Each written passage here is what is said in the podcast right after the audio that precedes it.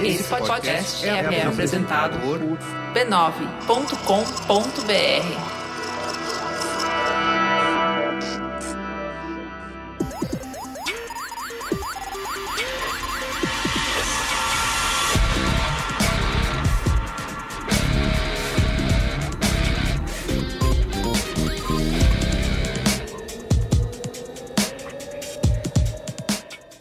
eu sou Carlos Merigo, esse é o Braincast número 383. Estou aqui hoje com Ana Freitas, Olá, Braincasters! Alexandre Maron Olá, Braincasters! e Cris Dias. Olá, Braincasters!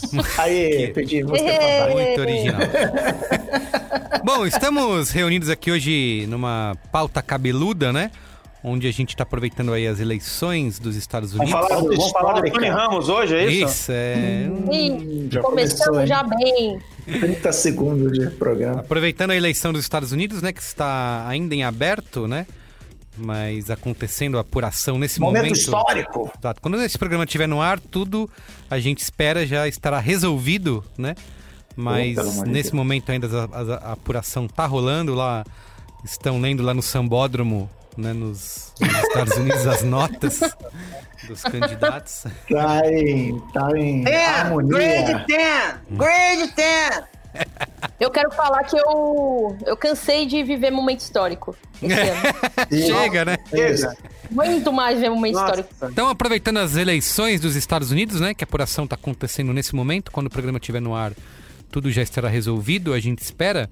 A gente vai discutir aqui hoje posicionamento público da mídia né, e da imprensa diante das eleições, né? Porque a gente sempre discute isso nas nossas conversas no Braincast, né, na Braincasteria, na vida e tudo mais, da imprensa, né, e, da, e do jornalismo, esse cacoete aí da grande mídia em buscar isenção jornalística, né? Quando chega um momento de decisão como esse, o que, que vale mais, a integridade jornalística ou o dever moral de evitar a eleição da extrema direita, por exemplo, né? O Glenn Greenwald aí, por exemplo, saiu do Intercept, né, no há alguns dias alegando que o Intercept estava censurando um artigo Tá dele. alegando que achava muito engraçado. Isso, ele estava Eu censurando só acho muito engraçado. um artigo dele em que ele criticava, né, o, o Joe Biden, é, e ele disse que por conta disso o Intercept não quis publicar, né, e aí ele saiu do Intercept.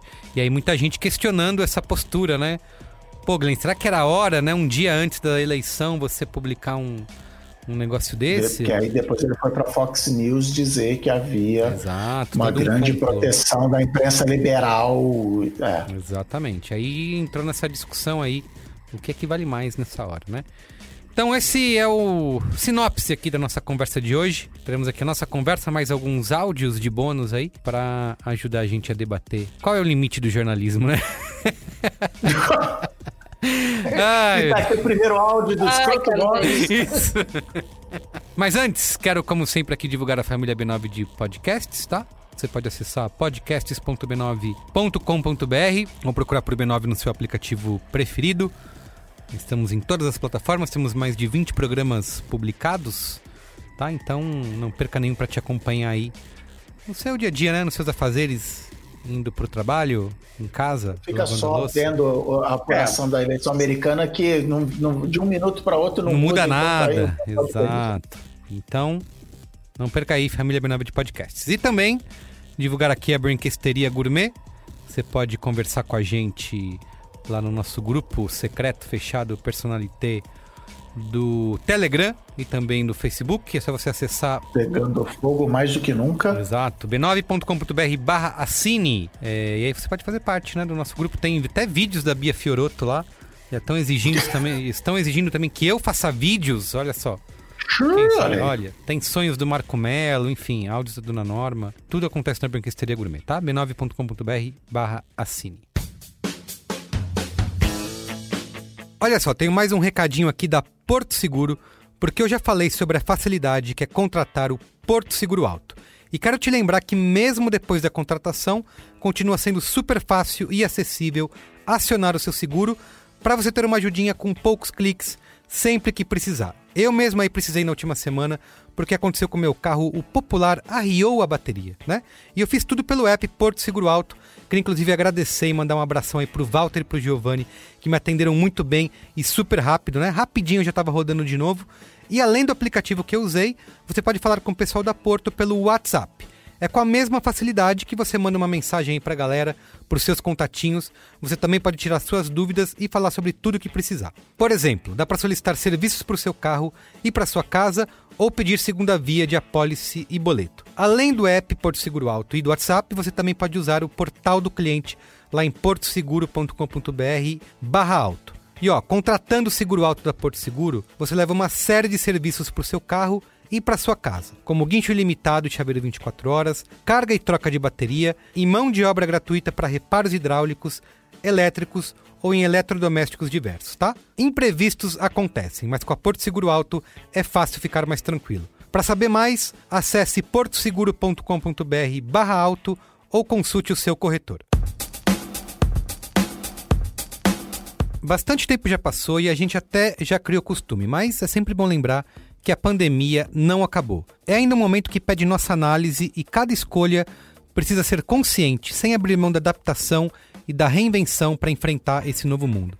E por isso, nunca foi tão importante escolher PUC Minas Virtual. Eles têm um projeto pedagógico inovador com foco no desenvolvimento profissional, certificação em ciclos anuais e 19 novos cursos. Tudo para você escolher exatamente o que quer para o seu futuro. E tudo isso à distância. O vestibular online 2021 já está com as inscrições abertas, só te esperando, tá? Corre lá, pucminas.br/virtual e aproveite todas as ferramentas para construir o seu futuro hoje. pucminas.br/virtual. Então é isso, vamos lá para pauta? Vamos.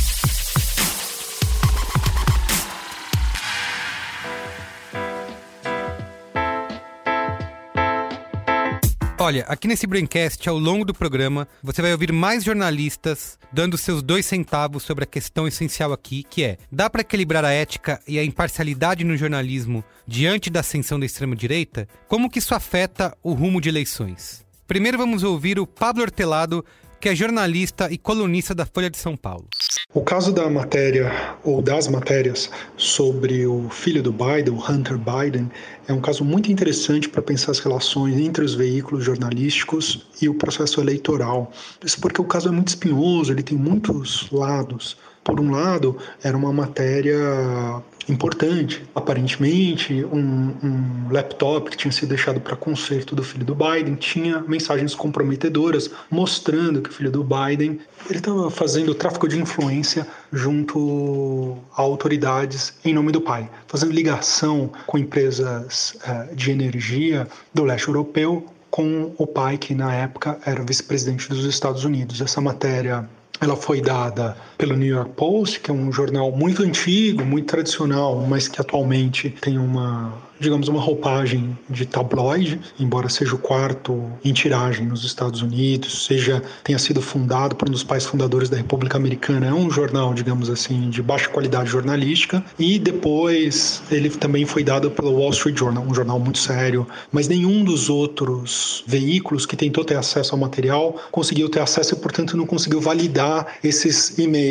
Então, era uma denúncia importante, mas não pôde ser validada, havia suspeita de que o material talvez não fosse autêntico, a história estava muito encoberta em neblina, era muito esfumaçada a origem desse laptop e a autenticidade desses e-mails. Por outro lado, a campanha do Joe Biden nunca negou efetivamente, nunca deu uma resposta, uma negativa conclusiva de que essa história era completamente falsa. As negativas elas eram esfumaçadas, elas mais diziam que o Biden não atuou em nome do filho do que esses vínculos do filho não existiram. Então, alguma coisa aparentemente houve aí. Os veículos, em defesa dos veículos americanos, né, do New York Times, do Washington Post, eles fizeram matérias, mas essas matérias não tiveram o destaque que elas tiveram na imprensa de direita, no New York Post, principalmente, mas também na Fox News. O Intercept entra aí quando o Glenn reivindica, ele demanda que o Intercept tenha uma postura mais forte de cobrança e de mais independência editorial. E eu acho que as trocas de mensagens entre o Glenn e o seu editor é uma troca que mostra o Glenn exigindo uma postura mais forte, denunciando, ah, mostrando que o caso é relevante, mostrando que a imprensa americana cobriu, mas não deu destaque para uma história que é muito relevante, não fez as perguntas, ele faz as perguntas. Por outro lado, o editor diz que partes do texto do Glenn, né, que o Glenn queria publicar no Intercept, tomava algumas sugestões dos e-mails como verdades factuais do que não era. Então, um caso interessante que mostra a dificuldade dessas relações. O meu parecer aí, olhando para isso, é que o Intercept não censurou, porque eu acho que a relação entre um editor e o, o jornalista não é de censura, né? O editor ele tem a prerrogativa de escolher o que ele vai publicar ou não. Não é de censura, mas eu acho que a reivindicação do Glenn de fazer perguntas e de criticar a imprensa americana por ela estar tá muito enamorada da candidatura do Biden, não ter feito perguntas mais incisivas e não ter dado destaque editorial para um tema que poderia, que talvez se você cavasse mais, poderia trazer coisas relevantes, é uma pergunta que merece ser feita e talvez a imprensa americana cobriu minimamente, cumpriu, fez o seu trabalho. Eu acho que ela não passou vergonha, não fez nada absurdo, mas ela não investigou, ela não foi dura no Biden. Um escândalo semelhante que tivesse como alvo o presidente Donald Trump, eu acho que a imprensa teria sido muito mais dura. E eu acho que esse episódio mostra como simpatias editoriais elas terminam afetando a cobertura jornalística.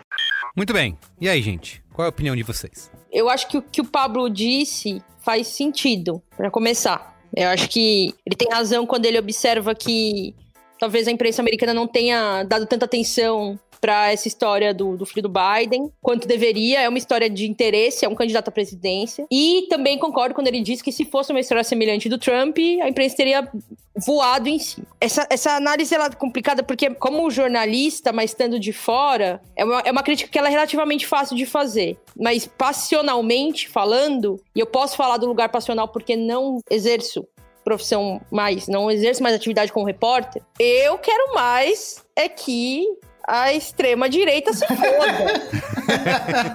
então, assim. É, porque esse que é o grande dilema, né? Porque ele publicaria essa matéria, digamos, é, crítica, né? Vamos dizer se tem embasamento e tal, que isso prejudicaria é. a candidatura do Joe Biden, né? Eu não acredito que seja papel do jornalismo, por mais que me doa dizer isso do, do meu lado passional, mas eu não sei se é papel do jornalismo como a gente conhece, o jornalismo de apuração de matéria, fazer uma seleção, uma edição, né? De uma publicação que prejudique um candidato porque leve em conta que esse candidato vai ser ou não eleito e eu não quero que esse candidato seja eleito. Aí a gente vai para uma outra categoria, que é o veículo pode, deve, na minha opinião, se posicionar com outros formatos. Um editorial, você tem colunistas que podem né, escrever e se posicionar. Como é comum nos Estados Unidos, né? O endosso de candidatos, né? Ao contrário do Brasil, Exato. onde a gente pouco vê isso, acho que só viu. Lembro de ter visto uma vez o Estadão fez um editorial apoiando o José Serra, né? É, uhum. Aqui a gente não tem, é meio esse apoio velado, enquanto nos Estados Unidos a gente tem essa tradição lá em que os jornais, o New York Times, qualquer outro jornal, publica. O, o New York Times tal, esse ano endossa o candidato tal, né? É. Eles já fizeram com republicanos e democratas ao longo das décadas. É, eu pessoalmente acho esse apoio transparente mega importante, sou muito a favor dele, mas não acho que é papel do jornalismo fazer essa edição, essa escolha do que publicar levando em conta esse contexto. Aí eu tô falando do jornalismo. Agora, o que eu faria se eu fosse editora de um grande jornal, sabendo que eu vou publicar um negócio que pode eleger um candidato de, de extrema-direita, reeleger um candidato de extrema-direita? Seria eu antiética nesse contexto? E talvez adiasse a publicação dessa matéria? Talvez. É, eu acho que tem um ponto pra gente ilustrar. Tem aquela série que tá na Netflix, né? Uma série croata, chama O Jornal que tem exatamente uma situação dessa, né? Em que o repórter tem uma matéria na mão e ele fica nesse dilema, né? Que se ele publicar, ele vai eleger o candidato da extrema-direita. Só que no fim das contas, ele decide que ele, obviamente, faz jornalismo e não política e decide publicar e acaba elegendo o candidato da extrema-direita, né? Agora vamos ouvir o Tomás Chiaverini, que é jornalista e apresentador do podcast Rádio Escafandro. Fala aí, Tomás. E aí, Braincasters, tudo bem com vocês? Aqui é o Tomás Chiaverini, podcast Rádio Escafandro. Eu acho que a questão principal que está colocada aí tem a ver com imparcialidade. E eu acho que a primeira coisa que a gente tem que falar é que a imparcialidade não existe. O jornalista é humano, ele vai estar sempre carregado de crença, de preconceito, todos os veículos têm uma linha editorial que por trás dessa linha editorial tem uma ideologia. Então, sempre a história vai estar tá um pouquinho enviesada. O que a gente pode fazer é pensar até que ponto que a gente vai ter a imparcialidade como um objetivo ou não. Eu tendo a achar que hoje em dia, com toda essa loucura das redes, essa estridência toda, essa gritaria toda, essa opção pela busca da imparcialidade é uma opção que envelheceu um pouco mal. Então, eu acho que uma alternativa interessante é a busca pelo compromisso com o fato. O que é aquela história que você está querendo contar? Quem são os personagens daquela história? Como que essa história se coloca no mundo? Quais são os impactos que ela pode trazer? Quais são os impactos que você falar sobre ela pode trazer?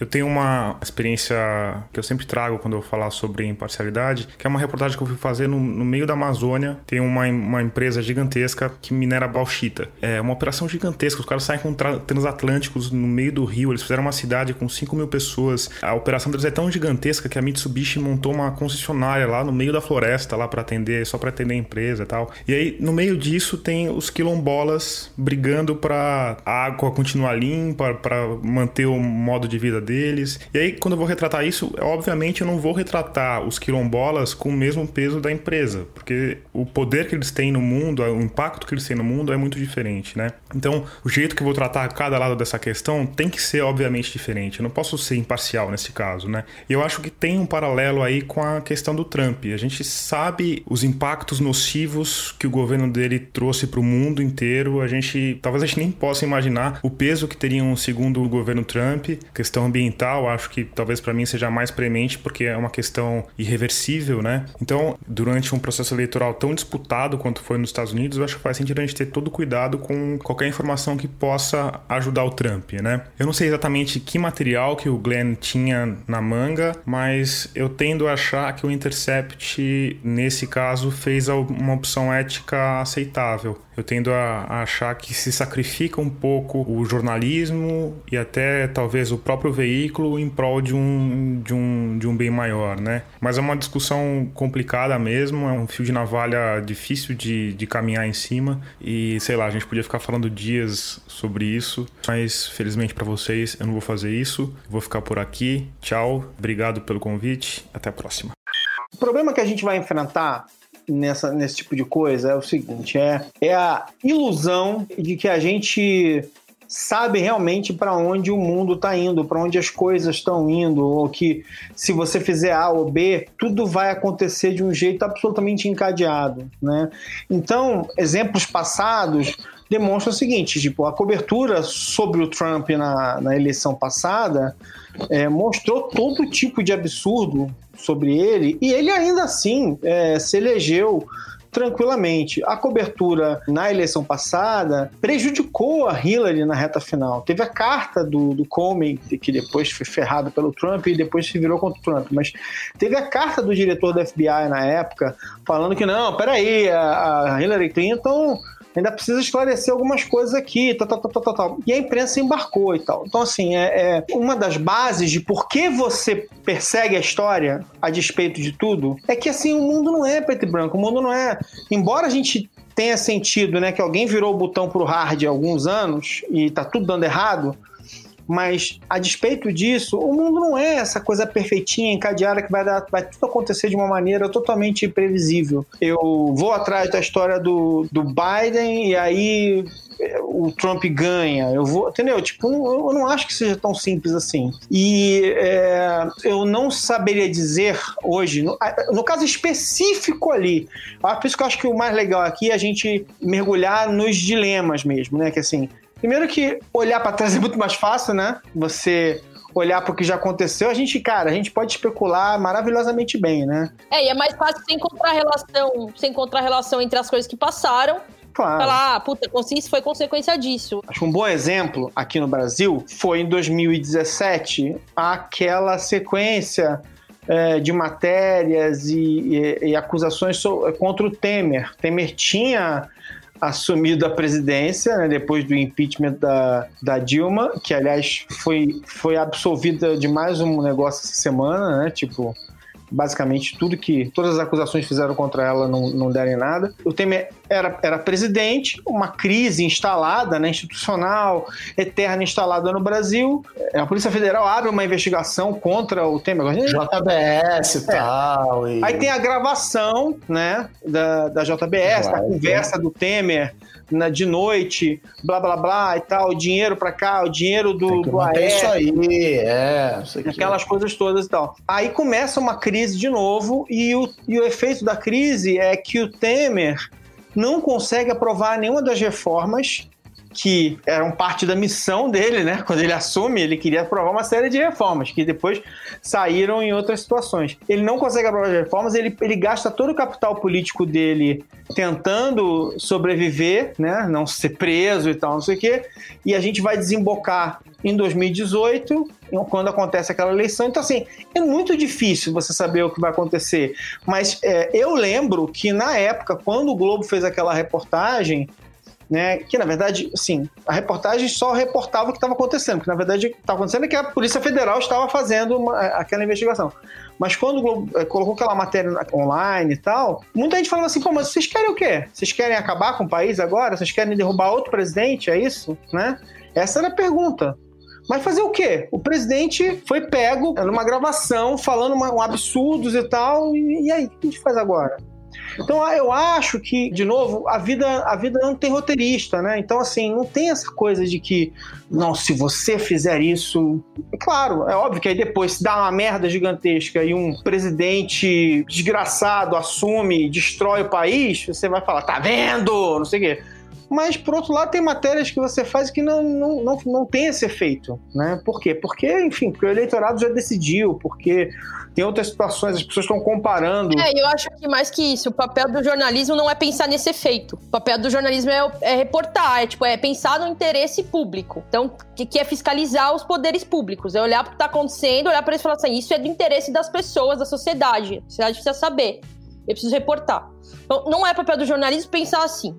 É, é uma merda falar isso, porque eu entendo que isso pode acarretar um monte de questões. Entendo, inclusive, que a, a própria justificativa do Intercept para não publicar a matéria do Glenn, o Glenn acusou o Intercept de fazer isso para proteger o Biden, né? Mas o Intercept falou, não tem nada a ver com isso, a matéria tinha problema de apuração. Claro que, né, uma disputa de narrativa aí. Bom, e agora a gente vai ouvir a opinião do José Antônio Lima, que é jornalista que cobre política e acontecimentos no Oriente Médio. Vai daí, José.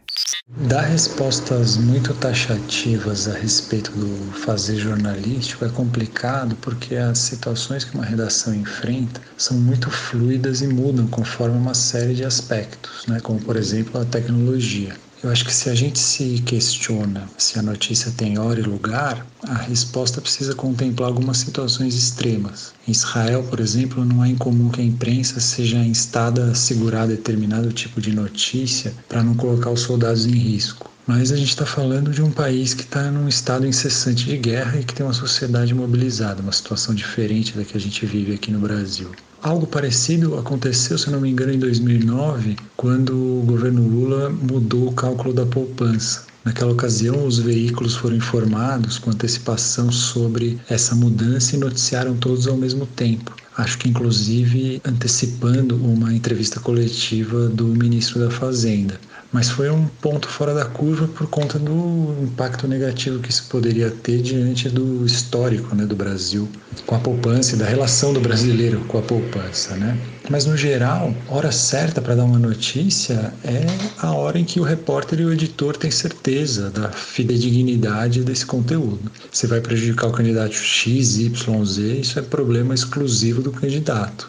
E isso vale, no meu entender, mesmo para um candidato que busque demolir as instituições democráticas. No caso do Brasil, se eu tivesse numa posição de liderança numa redação e tivesse em mãos uma notícia comprometedora, mesmo que fosse contra um candidato que tivesse condições de ganhar uma disputa eleitoral contra uma figura autoritária, eu publicaria, por conta de um compromisso ético com o leitor. Eu acho que esconder uma notícia para não prejudicar um determinado político não é jornalismo, é uma delinquência. E o pior é que eu já vi isso ocorrer.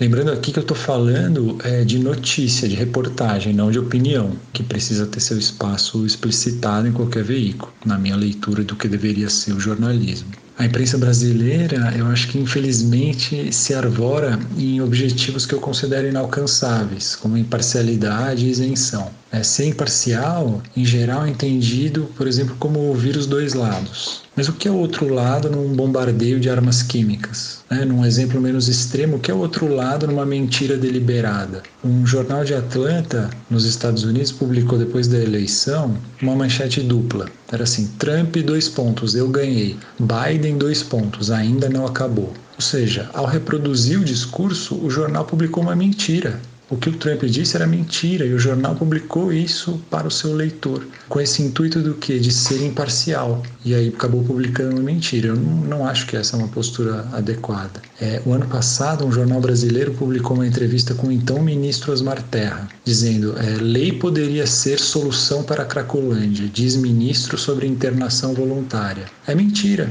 A internação voluntária é, segundo a maior parte dos especialistas, uma das ferramentas que a comunidade tem para lidar com um problema que é extremamente grave. No meu entender, seria melhor se o jornalismo brasileiro optasse em ter como pilar a honestidade. Né? O veículo A tem uma posição política Y, mas essa posição vai ficar confinada aos espaços editoriais e o noticiário vai se alterar aos fatos, doa quem doer. Na minha avaliação, que eu tento fazer de forma uma crítica construtiva, esse tipo de jornalismo não é praticado aqui por nenhum veículo, de nenhuma mídia, de nenhuma tendência. O que a gente vê é um forte viés favorável a, a, políticos que esposam uma determinada visão de mundo. E esse viés, ele acaba sendo substituído por essa busca por isenção, entre aspas, quando o alvo da denúncia é um político, ou por exemplo um promotor ou um juiz, que também são adeptos dessa visão de mundo, que os donos da mídia defendem, ou de uma mídia específica defendem. É, o resultado dessa cultura que foi criada dentro das redações é, foi deixar os jornalistas preparados para reagir a mentiras deliberadas, que se tornaram regra hoje nesse momento de pós-verdade. Né? O caso do Trump com a suposta fraude nas eleições dos Estados Unidos, que ele inventou, não apresentou nenhum tipo de prova, é um caso típico desse. Nesse exemplo específico, a imprensa brasileira fez uma boa cobertura, na minha avaliação, mas o distanciamento tem um peso. Será que se isso acontecesse aqui no Brasil, a reação seria a mesma? Essa é uma dúvida que fica em aberto e talvez se concretize em algum momento no futuro a médio prazo, pelo menos. A minha, a minha opinião não jornalística sobre o assunto é a seguinte: é a pergunta mais importante que todo ser humano deve se fazer é você quer ser feliz ou ter razão? E o, o Glenn claramente quer ter razão. Não, é, é, é, engraçado, porque essa pergunta, na verdade, são duas correntes filosóficas e tal. É, né? é meio que os fins justificam os meios e tal, você está disposto a arcar com as consequências. Mas ele claramente acredita no processo e tal. E, e o Ale estava falando aí de, de eleições americanas 2016 e tal teve os tais e-mails da Hillary, que a essa altura acho que eu não lembro mais do que tratava esses e-mails, acho que ninguém mais lembra, mas que um problema que aconteceu também nessa busca por equilíbrio e por isenção e tal é que o Trump tinha um absurdo contra ele por dia. E a Hillary, a única coisa que tinha para falar da Hillary eram os e-mails, a única coisa contra. E aí, na, na, busca de ser, não, também vou falar mal. Senão vão falar que eu tô que eu tô favorecendo a Hillary, então vou falar mal da Hillary. O que, que tem? Exato. Os e-mails. E aí ficou, sei lá, vou inventar um número aqui, seis meses falando do e-mail. E, e o, o, público americano só, não, mas e os e-mails? Tem que ver, porque é, é, precisava extrair o suco da, da, da, daquela pedra lá para falar, é enquanto no o, fim não tinha nada, né? É, o Trump assim, ah, xingou não sei quem, apalpou não sei o que lá, fez não sei o que, chifrou a mulher, não sei o que. ah, beleza. E a, a, você não tinha tempo de desenvolver a história do Trump, eu acho que era, era uma estratégia deliberada dele, do mesmo jeito que eu acho que é uma estratégia deliberada do gabinete do ódio falar um absurdo por dia para as pessoas se esgotarem debatendo aquele, aquele assunto. E aí a, a imprensa cercada de boas intenções, não, eu preciso, eu preciso encarar é, essa história dos e-mails da Hillary. Então, acho que essa história do Joe Biden, e que por acaso são e-mails também, talvez tenha sido um reflexo disso. Não, peraí, a gente caiu nesse golpe do e-mail lá atrás. Inclusive, o e-mail dela foi. For, os e-mails foram jogados no, no Wikileaks. No Wikileaks Então, assim, ah, legal, negócio que foi feito para vazar informação de governos opressores, seguinte, que lá. Eu acho que é uma luta muito desequilibrada e a, a, a esquerda, a imprensa liberal, os liberais, chame como você quiser, os liberais na, na definição americana, se colocam umas armadilhas. E, e, e, estou aqui na presença de Alexandre Maron, que usa muito a expressão hackear a democracia, que os caras de extrema direita conseguem hackear a democracia e usar essa busca de não, eu acredito que o jornalismo tem que fazer isso aquilo, dar um jiu-jitsu e, e, usar, e usar isso a seu favor e usar isso contra seus adversários. Fala, bom, se eres tão idôneo, por que não ideoneias tanto, sabe? Assim, a gente fala, então vai, fica aí. É. Mas aí vai para aquela discussão se é. Eu, eu, concordo com você, Cris, mas aí vai para aquela discussão se é porque os outros estão tá fazendo errado, a gente tem que fazer também. A gente, assim, sim, sim, o, o jornalismo, né? Porque talvez existam outros grupos que possam tentar igualar, enfim, combater a, as narrativas de extrema direita usando táticas parecidas. Mas aí são grupos que não são a imprensa, com Sim, os é. valores que a imprensa tem que enfim, defender. Mas é que, é que a, o raciocínio, o raciocínio da, da esquerda, e eu até compartilho desse raciocínio, tá assim, como é que eu vou criticar um cara se eu tô fazendo a mesma coisa que ele? E a direita fala assim, bom, então se você tá fazendo errado, você tá me autorizando a fazer errado também, sabe? É o famoso e o Lula e o PT. Assim, bom, mas o Lula fazia isso. Cara, você não falou que você ia ser diferente do Lula. Não, mas o Lula fazia, eu vou fazer também. Então, assim, são abordagens diferentes que, que a esquerda é, e nem falando da imprensa, assim, a esquerda, como grande guarda-chuva e, e country club, é, acaba caindo nessas armadilhas. É, eu queria aproveitar, aproveitar, esse gancho do Cris e trazer até o papo aqui para nossa realidade brasileira, é, até para São Paulo, né, durante essas eleições municipais que estão acontecendo aqui, que é isso, né? Porque principalmente nessas coberturas eleitorais, a, a, o jornalismo tem essa necessidade de dar o mesmo tratamento para todos os candidatos, né? É, seja nas críticas ou nos afagos. E a cartilha jornalística diz que a imprensa nem deve fazer afago, né? Então, é, é quer colocar todo mundo, quer atirar em todo mundo é, e criticar todo mundo, né? E às vezes, for, para forçar essa equivalência aí, é, de que é justa, balanceada e imparcial, pode acabar distorcendo a realidade e criando manchetes que vão servir de material para extrema-direita ou para material de fake news, né? Independente de qual seja o campo ideológico. Que foi o caso do Guilherme Boulos agora na Folha de São Paulo, né? Que saiu aquela manchete lá que virou é, discussão nas redes sociais. Acho que até a Ombudsman depois publicou um uma, um texto sobre isso, dizendo que é, o candidato, que o Guilherme Boulos omitiu né, pressionado, confrontado pela justiça, sei lá por quem, é, é, revelou uma conta que ele tinha omitido da sua declaração né, de, de bens e era uma conta num banco que tinha 500 reais, né? Então a Folha faz, faz um título de uma maneira que ah, você, a gente foi crítico lá ao, ao, candidato do Partido Novo, então a gente tem que ser também aqui ao candidato da esquerda, e aí eles usaram essa conta como se fosse uma grande coisa e cria uma manchete é, é, que dá um tom, né, de, de acusação, né, dele tá escondendo alguma coisa, tá vendo como ele mentiu, se tá se colocando aí como um candidato que é, é, é mora na periferia e tudo mais, mas tá escondendo uma conta. Aí você vai lá e tem 500 reais nessa conta, né? Então é isso, nesse afã aí de ser balanceado imparcial, acaba criando esse tipo de distorção. Vamos lá, eu acho que a gente precisa dividir essa questão em, em, em alguns pedaços, tá? Uma coisa é você reportar o que aconteceu, reportar algo que aconteceu, algo que você descobriu, alguma informação ou exclusiva, ou, ou enfim, ou ir a fundo em uma outra informação que outro apurou e tal. Então, uma coisa é você reportar o que aconteceu. Essa é uma parte da história. E eu costumo dizer isso para muita gente, assim, se você realmente presta atenção na cobertura dos grandes veículos, você vai ver que eles estão cobrindo a maior parte das coisas que as pessoas, as pessoas adoram, tem aquela velha frase, né? Isso a Globo não mostra! Mostrou, se você visse os telejornais, ou se você lê os jornais, enfim. É, você vai ver que mostra, assim, sai um monte de lugar. Então, sair é uma coisa. Aí tem a segunda parte da história, que é uma outra camada dessa discussão, que é destaque, a edição, e isso faz parte do jornalismo também, né?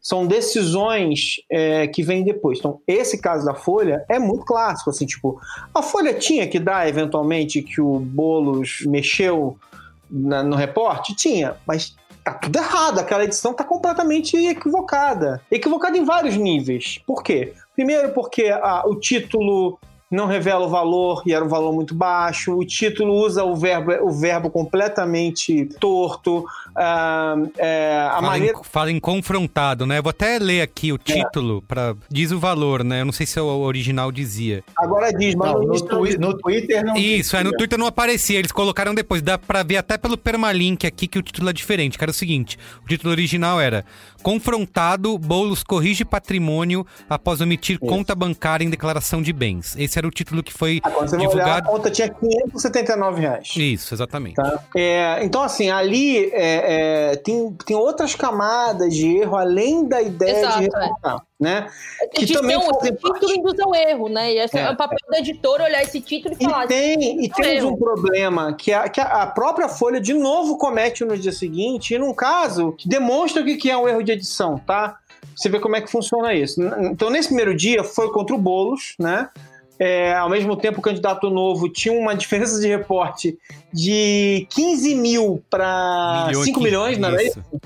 Tipo, isso estava no título, né? E era importante, e é muito mais grave, né? Você fazer um, um pequeno erro desse tamanho. Mas assim, ali tem um claro problema e tem uma coisa que parece que os jornalistas ainda não entenderam, assim, tipo, que o que você publica, se você não fizer o trabalho direito, sem que eu precise fazer nada, você está fazendo o trabalho de quem desinforma. Eu, né? quero, eu quero, assim, também só, só. Desculpa te interromper de novo, mas ler esse título em relação ao Felipe Sabará, que era o candidato do novo, né?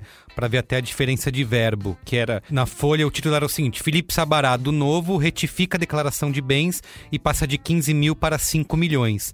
É bom que já tem um valor, né? E já dá essa noção da diferença, mas eles não falam em confrontado, né? Em tava mentindo, tava enganando. Retifica, retifica, Retifica. parece um. Retifica um verbo que ele tem uma outra carga, né? Ele é tipo, opa, desculpa, errei aqui, deixa eu Isso, arrumar, isso. É, corrigiu. olha que legal, esse candidato ele foi lá e É, e reconheceu confrontado erro. parece e- que a pessoa. E confrontado tem esse texto. E foi pressionado, que Foi, foi pressionado, escondeu, e aí sim ele falou, é. E não tem o valor. Não, dois ou três dias depois teve a história de que ele reportou de onde vinha o dinheiro dele, que ele falou, ah, eu trabalho na faculdade e tal, não sei o que sei lá. E aí eles foram verificar e aí apareceu uma, mais uma daquelas histórias de tipo assim, con- é, funcionário fantasma, conta que tá na faculdade e não tá porra nenhuma. sei, E a história não era nada daquilo. Quando você lia a matéria, inclusive, a, a história estava na reportagem. Mas o título te induzia também a achar que a faculdade negou que ele tinha que ele tinha vindo. Ah, Então, é verdade. não temos, não temos, temos problemas aí, mas olha só. Aí, por exemplo, ontem a Folha publicou uma reportagem em que eles falavam sobre uma conversa de áudio vazada de um médico com o Bolsonaro, do médico do Bolsonaro com o Bolsonaro, falando que a vacina matou um brasileiro. Qual era a história? Ah, essa doença não, não mata. Então a a vacina não pode matar uma pessoa. Era uma história toda torta, né? O título né, da Folha, que não tem nenhum interesse em ficar favorecendo o Bolsonaro em nada, né? O título da Folha parecia concordar com tudo que estava sendo dito. A matéria não concorda diretamente. A matéria demonstra que, na verdade, ele está errado, não sei o que, sei lá, ele está dizendo. né? Mas o título, e, e, de novo, olha só, o meu ponto, que é uma coisa que é muito grave, é o seguinte: eu, eu, eu não preciso fazer nada, eu não preciso alterar teu título. Para eu desinformar uma pessoa com, com a tua matéria, eu copio o seu tweet do jeito que ele tá, eu não preciso adulterar nada. Passo para frente, só que eu conto outra história. E como as pessoas não clicam mesmo, elas veem aquela notícia com o seu. Até porque é um print, é uma imagem, não é um link. É, aí, cara, acabou. Então, assim, eu fiz um tweet sobre isso é, ontem. Falei assim. Cara, não é possível, assim, tipo, com a idade das pessoas, as pessoas não vivem, não vivem no mundo de rede social.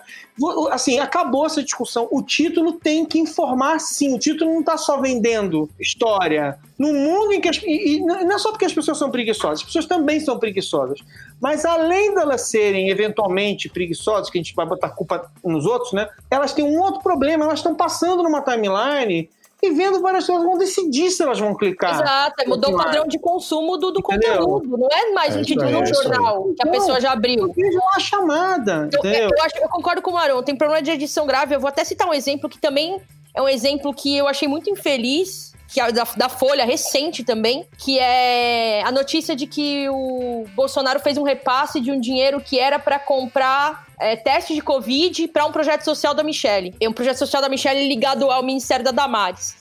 E o título era esse: é Bolsonaro repassa valor, dinheiro, doação que era para teste de Covid. E aí o título é escandaloso. Eu lembro que no dia da matéria, essa matéria, meu, todo mundo compartilhou, falou desvio. Aí você lê a matéria. Primeiro, o dinheiro foi doado para uma organização privada. A organização privada autorizou a mudança de uso do dinheiro. O dinheiro era para comprar teste de Covid.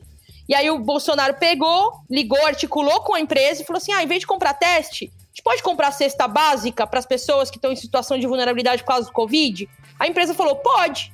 Eles destinaram a verba para essa organização, que é um projeto da Michelle, ligado ao, ao gabinete da Damares, que atua junto com organizações religiosas e aí tem todo um problema de como a escolha dessas organizações religiosas são feitas, porque não tem licitação. Mas o, a questão para mim é: você bota um título desse, você vai fazer a esquerda bater no Bolsonaro, e aí o Bolsonaro vai pegar isso e vai falar assim: ó, oh, a esquerda tá me batendo, eu tava usando para comprar cesta básica. Ele vai, ele vai se vitimizar, ele vai usar isso a favor dele. É, a, a, o título da matéria induzia o erro de uma maneira grotesca. Ela fazia pensar que o Bolsonaro desviou o dinheiro ilegalmente.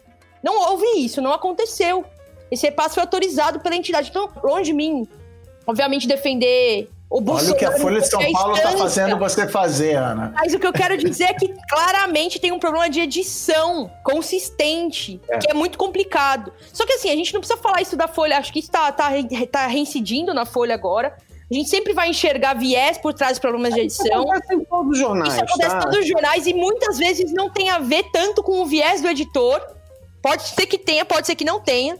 Em muitos casos não tem, porque é o que a gente tá falando. A Folha não tem razão nenhuma para defender o Bolsonaro. É, só que eu acho que. A gente viu na imprensa brasileira nas eleições de 2018 um negócio que tem a ver com a nossa discussão agora, que era o estabelecimento de uma falsa simetria entre Isso. a candidatura do Haddad e do Bolsonaro. Perfeito. Que eu acho Mas, que é um aí, antes, antes de entrar na falsa simetria, eu queria, eu queria só. Vocês esbarraram nisso que eu quero falar agora, que assim, eu, eu acho assim das pessoas mais sábias que já caminhou por esse planeta, foi Marshall McLuhan, que falou a frase, o meio é a mensagem. Que é assim, o, o lugar onde você está contando a história tem uma influência direta sobre o, o jeito que você conta, sobre a mensagem que você passa e assim, a Ana falou: ah, as pessoas estão passando um feed. Não é mais um jornal que você já pagou e você vai dar uma olhada, você vai passar o dia consumindo aquele jornal.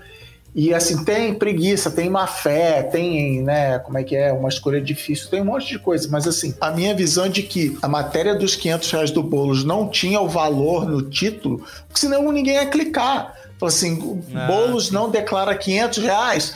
Ah, foda-se o bolo de 500 reais, entendeu? Não, não tem que é, clicar. Esse é pra... é o problema.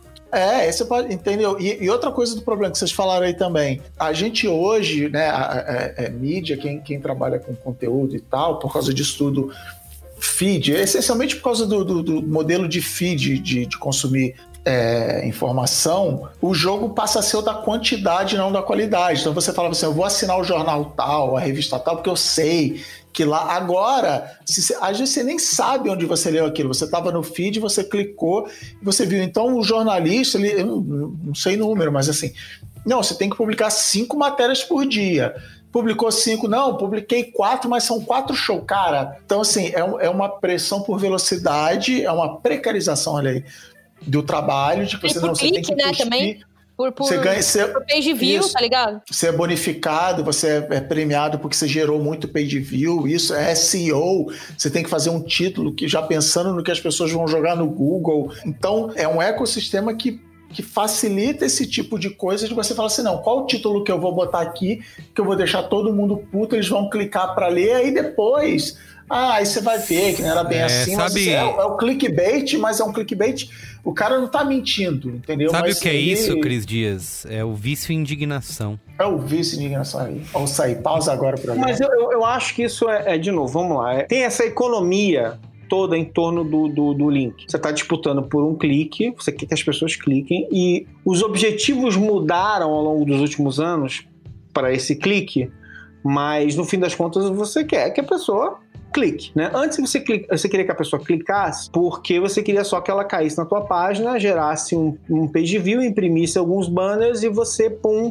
ganhava lá os seus dois centavos, né? Aí sim, multiplicado por milhões é, de views, você ganhava algum dinheiro. Quando você pega, por exemplo, esses veículos, jornais, assim, Folha, Estado, Globo, zero hora, seja lá quais forem, a, a, a, máquina não é mais exatamente igual, porque eles não têm mais como sua principal receita o dinheiro de publicidade de, dos banners e tal. Tem, é lá, é uma, é uma receita para eles, mas não é a coisa mais importante.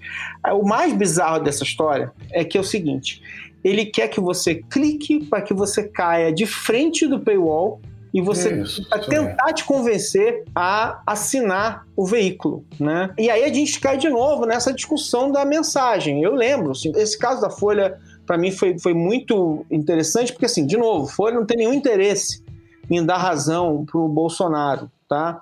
Ah, mas tem interesse em dar razão ao Paulo Guedes, né? Que eu acho que entra não, naquele mas... papo de normalização Isso. das coisas e de falsa simetria. Porque vocês estão entrando num debate muito econômico, que eu acho que faz sentido, mas eu até vejo um pouco, talvez, de ingenuidade e muito para esse lado, né?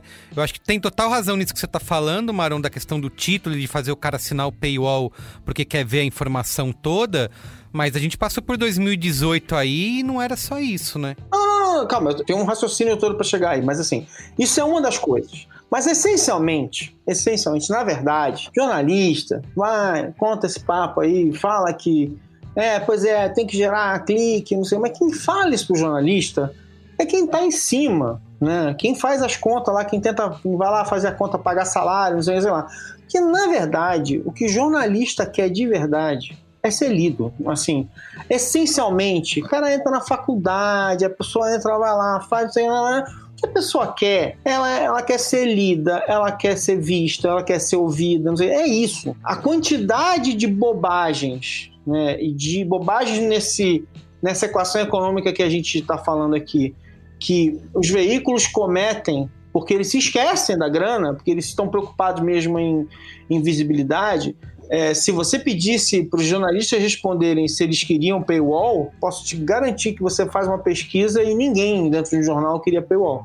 Exato. As pessoas querem que a matéria que elas fazem seja lida, e o paywall faz com que ela seja muito menos lida, né? Exato. Mas assim, a primeira essência da história, eu acho que tem muito mais um cacuete, que é histórico do jornalismo, né? As manchetes dos jornais, quando eles eram analógicos, 100% analógicos, elas eram vendedoras, né?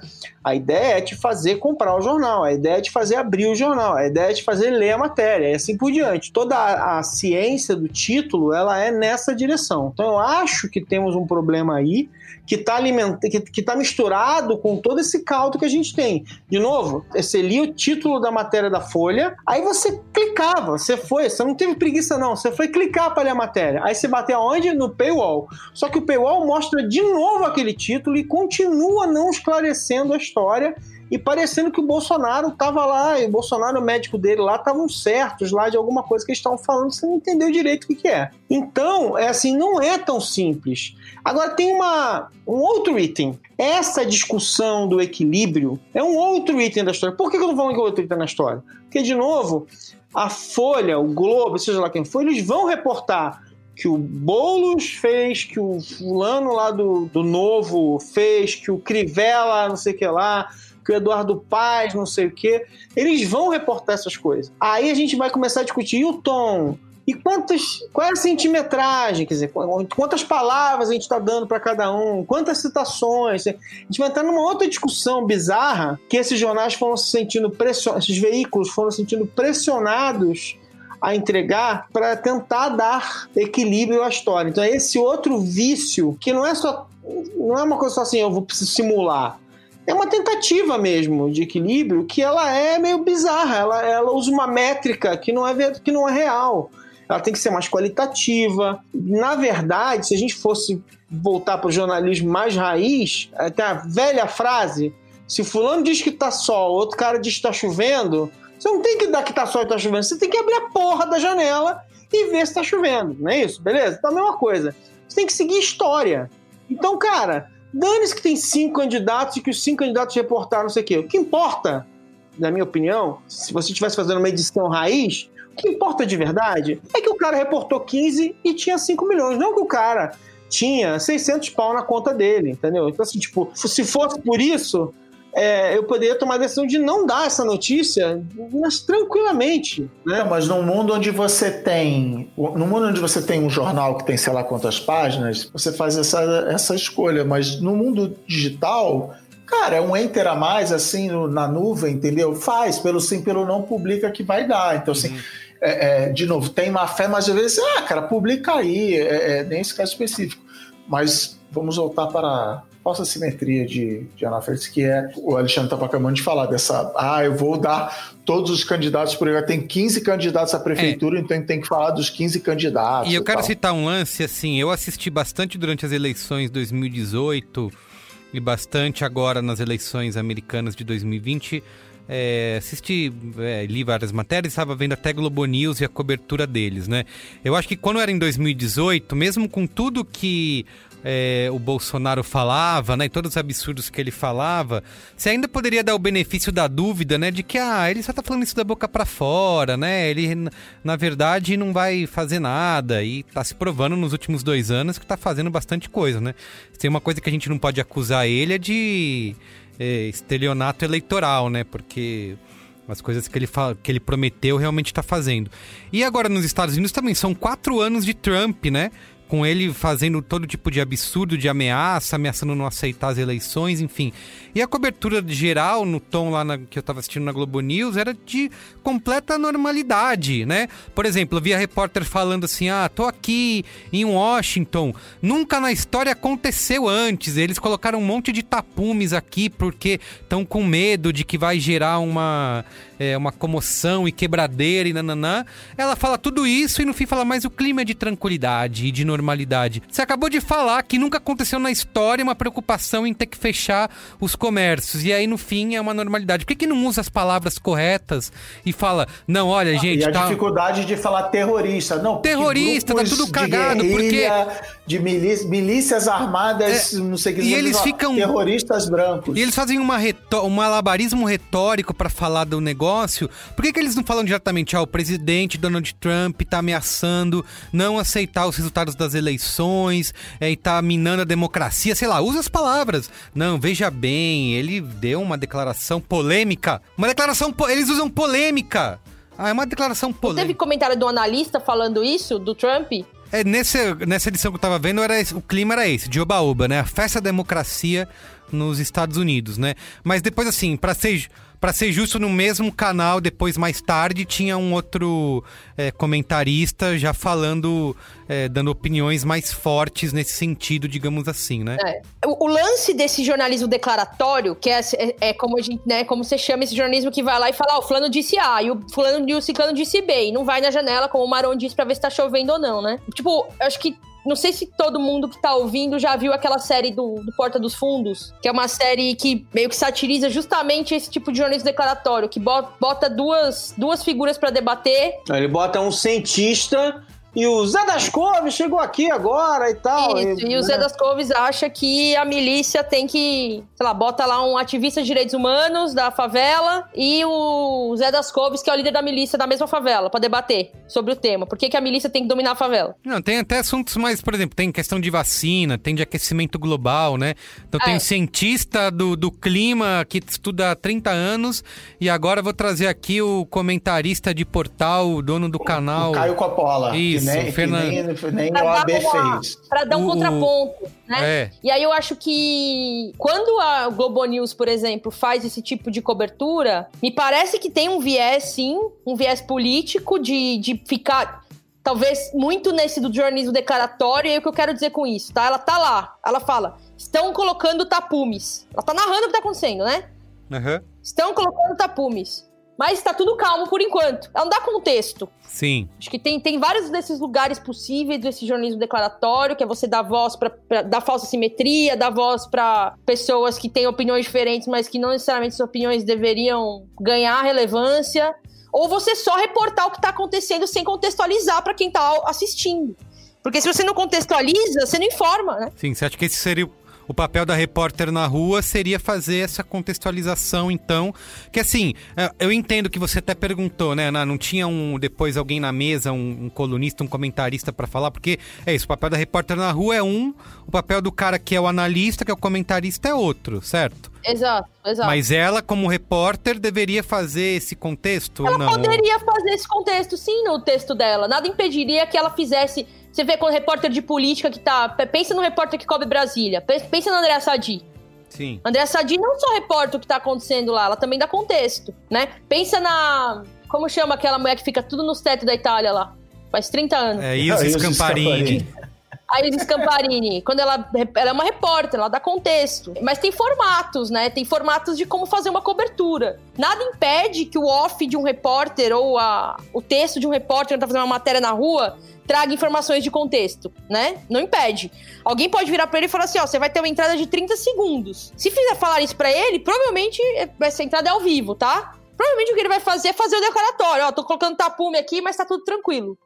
Se falarem assim pra ele, ó, você vai ter uma entrada de um minuto, eu quero que você dê um pouquinho do, do que tá acontecendo e traga um pouquinho de contexto. Então, vai variar muito da escolha editorial, tá? Também tem isso. De novo, voltando pra escolha do editor. Como o editor montou o jornal? Né? O que, que ele escolheu? Qual que é o papel que ele escolheu para aquela repórter que tava lá na Times Square, Square cumprir? Né? Ele pode ele, ele pode pedir pra repórter dar mais contexto ou não, falar não quero que dê contexto. Não, e nessa dissimetria também tem o que você está falando da janela da chuva, que é assim.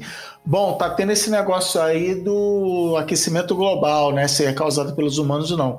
Então vou trazer aqui um, um cientista que fala que é causado pelos humanos, mas é, é meu papel apresentar os dois lados da história. E aí é uma equivalência de tempo, eu estou dando duas opiniões e, e o cientista fala assim, cara, não, não, não há nada para se discutir, assim, tá? todas as evidências apontam que o aquecimento global causado pelos humanos, a homeopatia não funciona, a evolução das espécies, assim, uma coisa que vocês que, que convivem comigo no WhatsApp, agora nesse mundo virtual, me irrita muito é essa busca por, por é quase um sacerdócio, assim, não, o meu papel defender a verdade acima de tudo, quando somos todos humanos, é tudo sujeito à interpretação, é, a gente acha que o mundo é feito de fatos, a maioria das coisas do mundo não são fatos objetivos, são fatos subjetivos.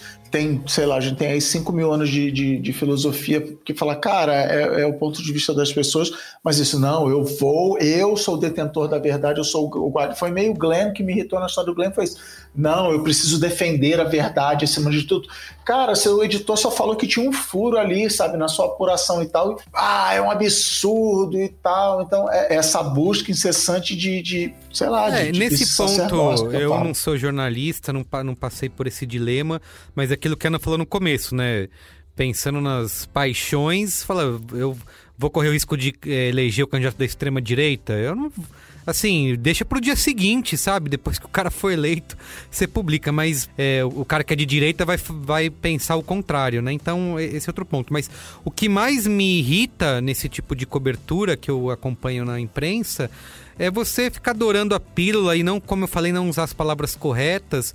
E quando você tem uma declaração autoritária de alguém defendendo um AI-5, você não vem, não tem uma manchete eu entendo, é, não tem que ter as emoções lá, mas eles a, a imprensa fica usando algumas palavras como uma, uma declaração polêmica, uma controvérsia. Por que, que não fala, né, que o cara tá sendo, tá sendo autoritário, ditador e tá ameaçando a, a, a coisa toda, né? Por que fica dando essa volta? É, entende o que eu quero dizer? Por que, que não diz que fulano é, mentiu? Por que, que não fala assim, Bolsonaro é. mentiu? Não, o Bolsonaro cria polêmica ao dizer que é, a ditadura nunca existiu. É, é, que eu acho que vem do mesmo lugar e eu deixo os jornalistas é, é, esticarem isso, que é a mesma coisa que você fala assim, o suspeito do assassinato, o acusado, você não fala assim, ah, Carlos Merigo, que matou, não sei o que. Não, ele ainda está sendo investigado, é uma suspeita. Então, tá, assim. Você tem um benefício da dúvida. Mas quando a pessoa está mentindo real, você sabe que ela está mentindo. É tipo, que, mas aí a gente vai para um lugar que é complicado, tá? Que é, é o seguinte. Definir o que é mentira? Def é. É tipo, define o que é mentira. É tipo... o negócio, só, só, desculpa te interromper, mas o negócio da ONU, quando o Bolsonaro foi lá na ONU, disse que deu auxílio emergencial de mil dólares. Cara, é mentira. Não tem mais então, o, que, o que dizer. É bom que você dê um exemplo bom. Ele falou aquilo e não é uma mentira objetiva, embora seja uma imprecisão, na minha opinião. Existem casos em que o auxílio pode chegar sim ao equivalente de mil dólares. É um caso muito que específico. É É, É. é, um caso muito específico de uma, de, uma, de uma situação em que a pessoa recebe algumas bolsas acumuladas por causa da condição dela, tá? Ou seja, é uma imprecisão. Ele tá induzindo ao erro. Porque a maioria das pessoas esmagadoras não recebeu nada perto disso. Mas não é mentira. E aí que vai. Mas aí o jornal deveria, sim, obviamente, pontuar que o Bolsonaro foi impreciso ou induziu ao erro. Talvez, né? Tá, mas essas palavras são essas palavras que foram usadas. Eu acho que a gente já não tem mais necessariamente o problema dessa distorção absurda de botar um, um gênio e um e uma pessoa que não sabe nada sobre o assunto iguais, como iguais. Esse erro, nos grandes veículos, veículos sérios, ele não é mais tão comum. Não tô falando da CNN, com aquele, com aquele programa ridículo de debate em que você põe Caio Coppola, que nunca sabe nada sobre nada, contra qualquer especialista, ele fica falando um monte de, de bobagem. Mas falando o seguinte, em geral, esse problema não é mais o maior problema. Eu acho que tem uma outra maluquice de novo, que é não entender mais uma vez que tudo que eu faço vira matéria-prima para ser reprocessado, memetizado e aí por diante. Tem uma coisa bizarra, maluca, em que esses caras. O caso do Osmar Terra foi é, ilustrativo. Osmar Terra é um absoluto maluco. Maluco não é só maluco, ele é maluco porque, porque eu digo que assim, porque se expor desse jeito pra rolar bobagem todo dia é, é coisa de maluco. Mas assim, não é maluco só, porque ele é deliberado tudo que ele fez. Mas o Osmar Terra falou aquele monte de absurdo. Ele não foi chamado porque ele era só um contraponto e porque ele era, enfim, ele não era autoridade de nada, as pessoas sabiam disso. Tem uma outra maluquice, a maluquice das pessoas assim, não, nós temos que confrontá-lo, nós vamos refutar tudo que ele disser e assim por diante, não sei o que lá. Só que o público que consome o conteúdo do Osmar Terra em geral não vê nenhum desses canais, não está interessado, não quer saber, chama a Globo de Globo Lixo e, e quem mais aparecer de lixo, lixo, lixo. E o que eles vão consumir de verdade é o recorte que os caras vão fazer do Osmar Terra falando maior bobagem da face da Terra na, na Globo News, entendeu? Ou, em- ou na CNN, sei lá como for. Então, é, tem, tem- às vezes tem uma coisa, uma, uma bizarrice, uma falta de entendimento dos mecanismos de como as pessoas consomem as coisas. Não, elas não consomem do jeito que você construiu exatamente. Elas consomem aquilo picado, recortado, reprocessado, memetizado.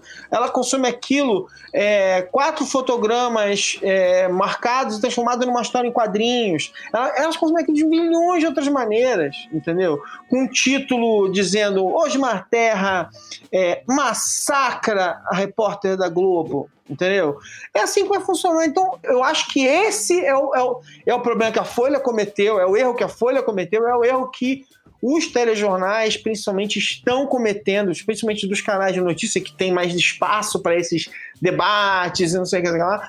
Então, tem uma falta de entendimento, entendeu? De, de como isso vai ser é, desmontado depois. Porque a ilusão deles é essa. Não, temos que trazer o Osmar Terra aqui porque vamos refutá-lo. Temos que trazer uma hora absurda. Eles refutam. É, se você assistir o programa, em grande parte das vezes, você tem lá bons, bons jornalistas, bons comentaristas que refutam o cara lá. Não, mas peraí, mas você não falou não sei o que lá? Tá. Aí o cara diz que não, aí ele fala: não, não, peraí, vamos voltar nessa história. Vou perguntar de novo. Vou fazer. Mas dane-se, isso Só vai que ser no vídeo editado não cortado. vem isso, é. É, vai ser tudo cortado, vai, ser, vai pro YouTube e vai, ser, vai pro, pro, pro WhatsApp recortado e ninguém vai ver o cara, o cara sendo pressionado, engasgando. Não vai ver, vai cortar só o que interessa, entendeu? E isso hoje em dia é o que me deixa profundamente irritado. Você levanta a bola para eles fazerem o que eles quiserem, entendeu? E eu acho que a gente não pode. Tem todo esse contexto eleitoral agora, né? Do, é, 2018, 2020. E acho que a gente não pode esquecer também o papel que a imprensa teve é, na época da Lava Jato, né? E, das, e, e de fazer esse jornalismo declaratório né, em cima das, das delações, né, em fazer os seus próprios recortes, né, assim, tem até essa questão, se você é, é, publicar trechos de delações, se isso pode ser considerado é, informação política, né, se isso está dentro dos princípios da chamada ética jornalística, né, porque é isso, cada um deu o seu... um áudio da, da presidente da República, assim, Isso, sabe? E exatamente. imediatamente publicou. Exa- Então, de novo, esse sacerdócio, assim, para mim, precisa falar, cara, somos humanos, somos passíveis de emoções, de gostar mais de um do que de outro. E, e agora, eu acho que, assim, eu, eu cobro isso do- dos jornalistas para famoso descer do, do pedestal, Mas na real isso está nos ombros de, do, do, público, né? Ou seja, fudeu, não vai dar para fazer. É. Mas a gente que consome essa informação tem que tem que falar, não, peraí, eu preciso entender que essas pessoas são humanas, porque uma coisa que é muito prática no Brasil é assim, não, foi acusado é automaticamente culpado. Saiu no jornal. É, não, e, então não tem tá volta, culpado. né? E não tem volta. E depois, quando até a pessoa é absolvida, lugar, né? etc. Qualquer lugar, é. Isso acontece é, em todo lugar. lugar. Exato. É, eu acho que vocês citaram a, a Lava Jato e tem o caso da Vaza Jato, né? Sim. A Vaza Jato mostrou que o processo todo que eles construíram era viciado né? Juiz combinava com promotor, mas não combinava com advogado de defesa, combinava com promotor. Juiz combinava com os procuradores, dava dica, aquela coisa toda que aconteceu que a gente viu, né? Ela efetivamente demonstrou esse tipo de situação, né? Que a, a, ignorância das pessoas sobre como as coisas devem ser fez com que todo mundo achasse, não, mas não tem nada demais ali, o cara não tá falando que tá roubando nada. Mas é para defender o que é certo. Eles, eles podem combinar porque a gente quer, quer isso. tirar mas, esses corruptos daí. Mas vocês lembram da discussão na época da Vaza Jato? Uma das discussões da Vaza Jato, por exemplo, era o seguinte: ah, é? Você quer dizer que a vazagem, que a, a Lava Jato é errado? Você, qual a sua intenção? Porque, afinal de contas, se eu soltar fulano escambetão, eu vou ter que soltar também mais não sei quantos presos, porque vocês vão acabar deslegitimizando inclusive, inclusive as prisões legítimas que a, a Lava Jato fez, né? Então, você vê que essa discussão sobre o efeito de uma reportagem, porque eu falo isso sempre assim, tipo, essas coisas, você sabe onde elas começam, você não sabe onde elas vão acabar. Uma reportagem, ela pode começar a puxar um fio e você não sabe onde, onde ela vai acabar. Então, assim, a Vaza Jato, é, ela levantou uma série de questões que podiam ter soltado o Sérgio Cabral, filho, lá no Rio de Janeiro, podia ter soltado o dono da conta de Twitter mais profética de todos os tempos, o, o... Eduardo Cunha. Eduardo Cunha, entendeu? Podia ter, enfim, a gente foi discutindo lá, e agora, o que vai acontecer, não sei o que, sei lá, mas e daí? Nada. O fato é, a, a, história. Não, tudo bem, não aconteceu nada, enfim, por outros motivos também, mas o fato é, e aí, você não vai dar uma, uma história como essa? Né? Porque ela pode soltar o fulano de tal, não sei o que, mas e daí? Mas ela também pode soltar pessoas que podem ter sido presas injustamente, não é mesmo?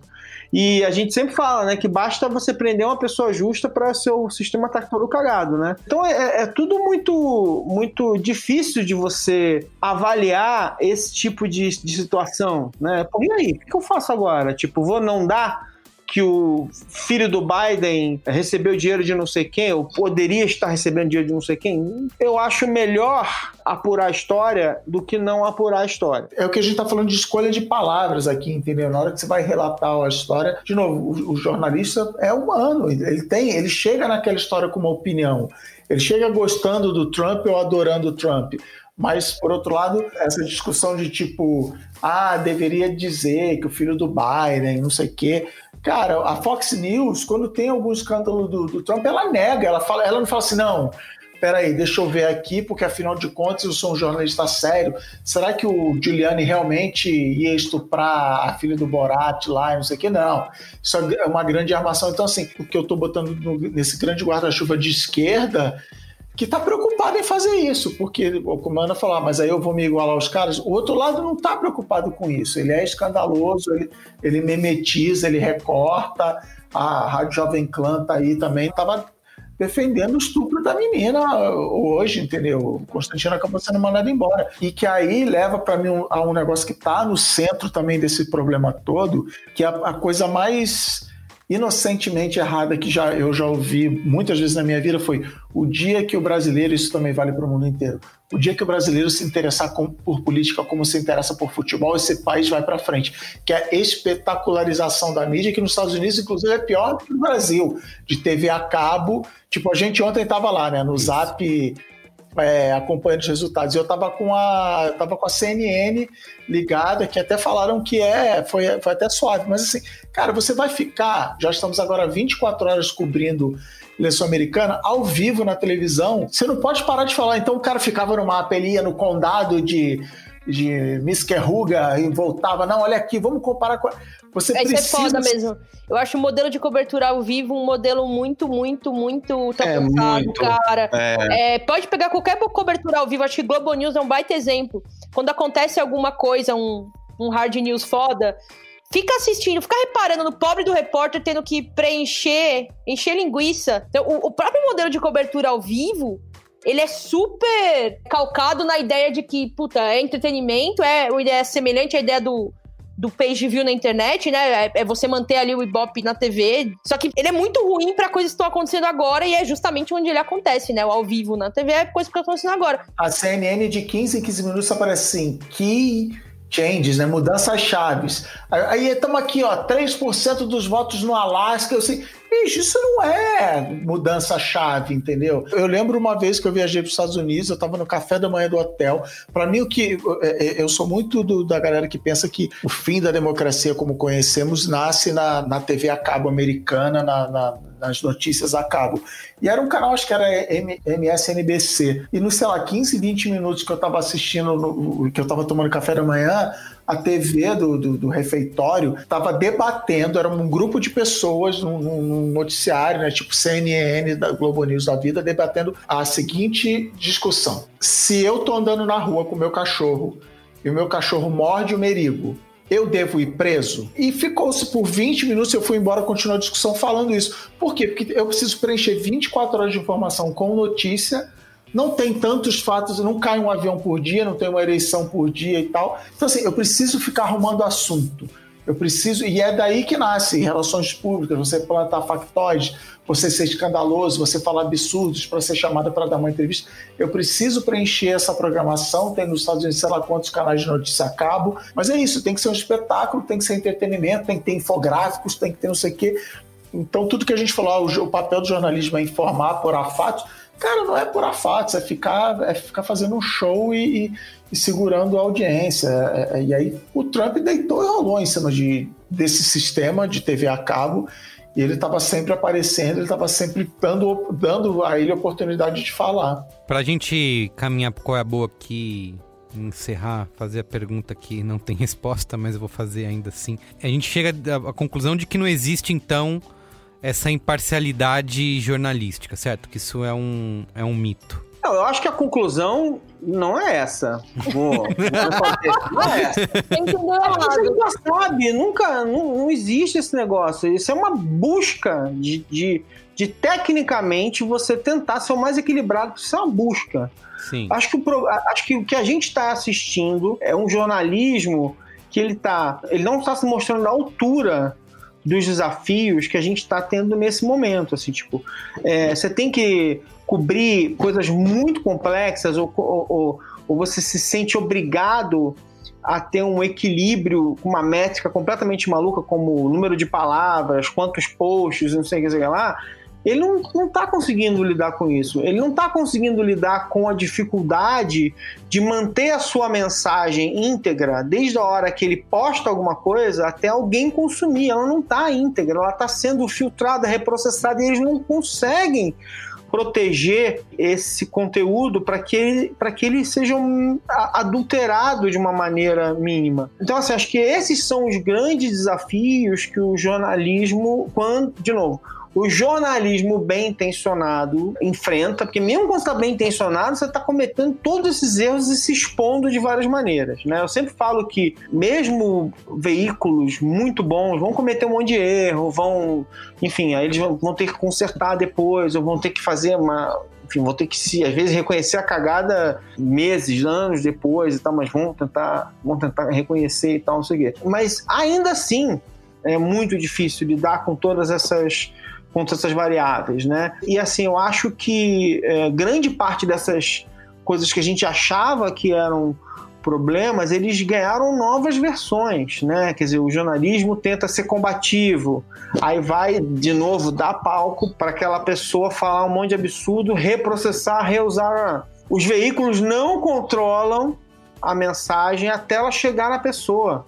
Eles lançam a mensagem, ela é recapturada, reprocessada, desmontada e remontada, e ela faz um zigue-zague para chegar nas pessoas. Não é ele mais que entrega sempre a notícia. E é, antes, assim, ah, a culpa era do Facebook. E foi do Facebook também durante. Mas não é só do Facebook. É, é do Facebook e o WhatsApp também é. Mas enfim, é do ecossistema que foi criado, sabe? É Twitter, é Facebook, é Instagram, é Pinterest, seja lá o que for. O que você botar na frente, as pessoas vão hackear, distorcer, remixar. Acho que é esse é o grande problema hoje em dia. Então tá bom.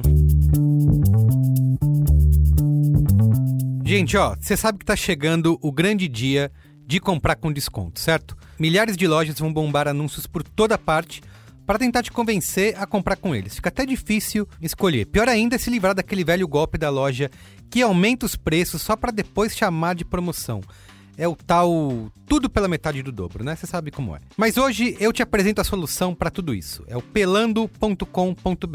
O Pelando é uma comunidade online gratuita que reúne milhares de promoções e cupons de desconto. É uma plataforma colaborativa onde as pessoas podem comprar, mas também divulgar novidades, trocar experiências e se informar com o que está realmente pelando nas promoções. No site ou no aplicativo dá para cadastrar um alerta de desejos.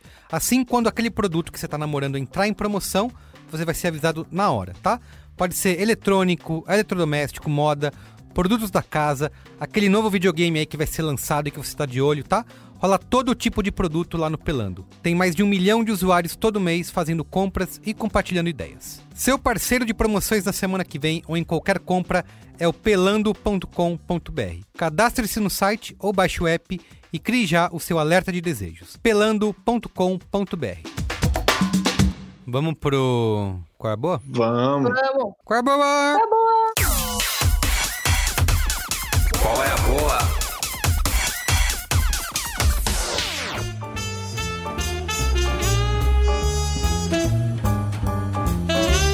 Quem quer começar? Eu vou falar, eu vou falar da série que eu tô, uma das séries da série da HBO que é muito boa, que eu tô fazendo um podcast sobre ela, que é o The Undoing, que é com a Nicole Kidman e com é, o Hugh Grant. E é uma série que é, tem, segue aquele, aquelas premissas legais do, da primeira temporada do, do True Detective, né? É o mesmo diretor em todos os episódios, então ela, é, ela foi feita é, como um filme de seis horas, que podia dar merda, porque podia ter aquela barriga insuportável, mas ela foi, é, é, ela foi escrita pelo David Kelly, então, cara, todo episódio termina com um gancho muito bom e você fala, putz, não, não acredito. Nossa, é agora, assim. E ainda assim ela consegue ter um nível de realismo bastante razoável, assim, tipo, não tem reviravolta maluca. E eu achei muito boa. A diretora, que é a Suzanne Bier, é muito boa. A Nicole Kidman tá fantástica. E o Rio Grant, cara, essa fase, essa fase terceira idade do Rio Grant tá muito legal, porque é assim. Todo o papel desse cara nos últimos anos é papel legal, sabe? Eu acho a série muito legal. É, a sinopse básica é é, eles são um casal rico do Upper Side, tem uma vida super confortável, tem um filho maneiro, ela e ela é linda, ele é lindo, eles são felizes e tal. E aí acontece, no primeiro episódio, acontece um assassinato, e aí, a partir desse assassinato, o bicho começa a pegar. Tem suspeita pra cá, quem foi, foi fulano, foi ciclano, foi ela, não foi, não sei o quê. E, e as coisas começam a se complicar e como em todo grupo de pessoas muito ricas e tá cheio de mentiras. Então, é bem legal, mas muito legal mesmo. Boa. Muito bem. Quem mais? Eu tenho, tenho dois qual é a boa. Um é também uma série da HBO, que talvez já tenha aparecido, não sei se alguém já falou. É uma série documental que se chama The Val, D, né, de O-T-H-E, Val, V-O-W. The Val é uma série sobre um, uma seita bizarra fantasiada de grupo de autoajuda, coach. Hum, É, é, Você pode. botar na lista já aqui. Nossa, Cris, você vai pirar. Eu fiquei obcecada. Eu ouvi podcast tudo que foi sobre essa porra. O cara, o líder da seita, é, você já deve ter ouvido falar de uma seita que atraiu até mesmo grandes atrizes de Hollywood, como Alison Mack, de Smallville. É, essa é, O que acontece é que essa seita se fantasiava de é, grupo de cursos para aperfeiçoamento pessoal, ensinava coisas bastante usando, fazendo o papel do jornalismo controversas para as pessoas. E por trás desse grupo tinha um grupo secreto em que mulheres atuavam tendo outras mulheres como servas. Essas mulheres eram marcadas a ferro quente e tinham a vida delas inteiramente controladas. Elas tinham que perguntar para a mestra delas se elas podiam comer, se elas podiam dormir. É, é surreal. E a seita, enfim, tinha muita gente muito famosa é, gente de Hollywood, e o líder da seita é um cara que claramente, sei lá, tem algum tipo de distúrbio, ou sociopatia, ou é um narcisista perverso. Se acha. E ele foi condenado essa semana, né? Semana passada. Ele foi, recentemente ele foi condenado a. Não sei, vai ficar 120, tipo a vida inteira presa. 120 é. anos, é, de prisão. O nome dele é Keith Raniere. E a própria Alison Mack, que é essa atriz móvel, que abandonou a carreira para seguir a seita também, confessou. Ela vai responder, tá respondendo em liberdade, se não me engano, não foi o julgamento dela, mas ela confessou. E ela talvez não pegue uma pena tão severa, porque apesar dela ter sido, ela ter de fato submetido muitas mulheres à situação, ela também foi vítima dele, de certa forma. foi vitimada por ele.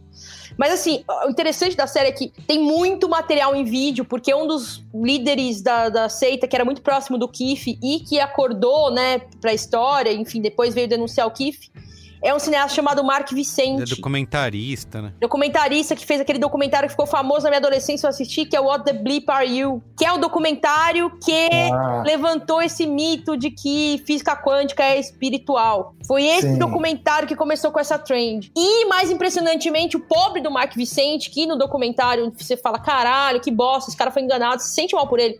Descobri depois que não é a primeira seita que ele participa na vida. que é a segunda vez que ele entra numa seita e se arrepende. É muito, muito incrível a série. Eu acho que tem algumas coisas depois. A história em si ela é mais complexa do que a série mostra. É, eu então, queria depois... te perguntar uma coisa que é o seguinte: eu assisti três episódios até agora e fiquei um pouco decepcionado de que eles confirmaram uma segunda temporada, né? Pro Deval. E aí eu falei, puta, achei que ia acabar, né? Eles iam. Não, vai ter mais uma temporada ainda. Justifica ter uma segunda temporada? Porra, eu acho que sim, porque tem muita coisa que não foi revelada. Quando você ouvir, tem alguns podcasts outros. Tem um que chama. A, seita chama Nexium. N-X-I-V-M. Nexium, só que é com V, né? Meio latim. Sim. Na verdade é Nisso.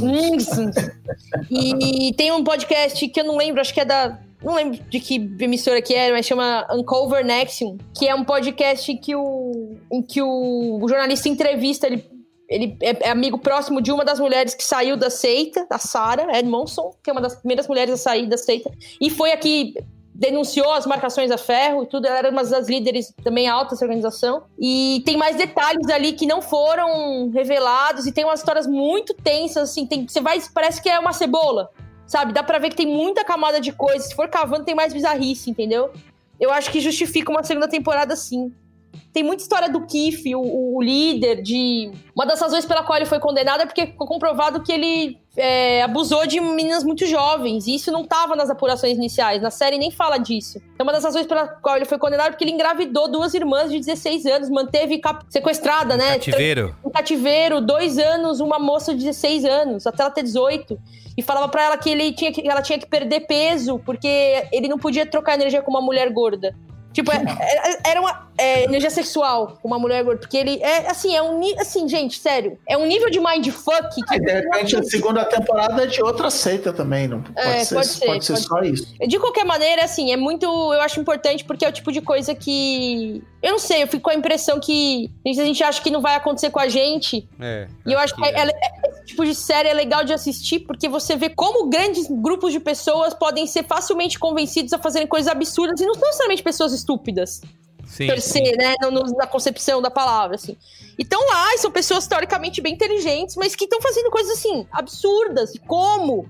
Como que um líder carismático e um pouco de ingenuidade, um pouco de vontade de pertencimento e mais um discursinho bem amarrado, entendeu? Meio é, falso científico. Como é que você constrói tudo isso e você, mano, junta um monte de gente relevante? Nossa, é muito surreal.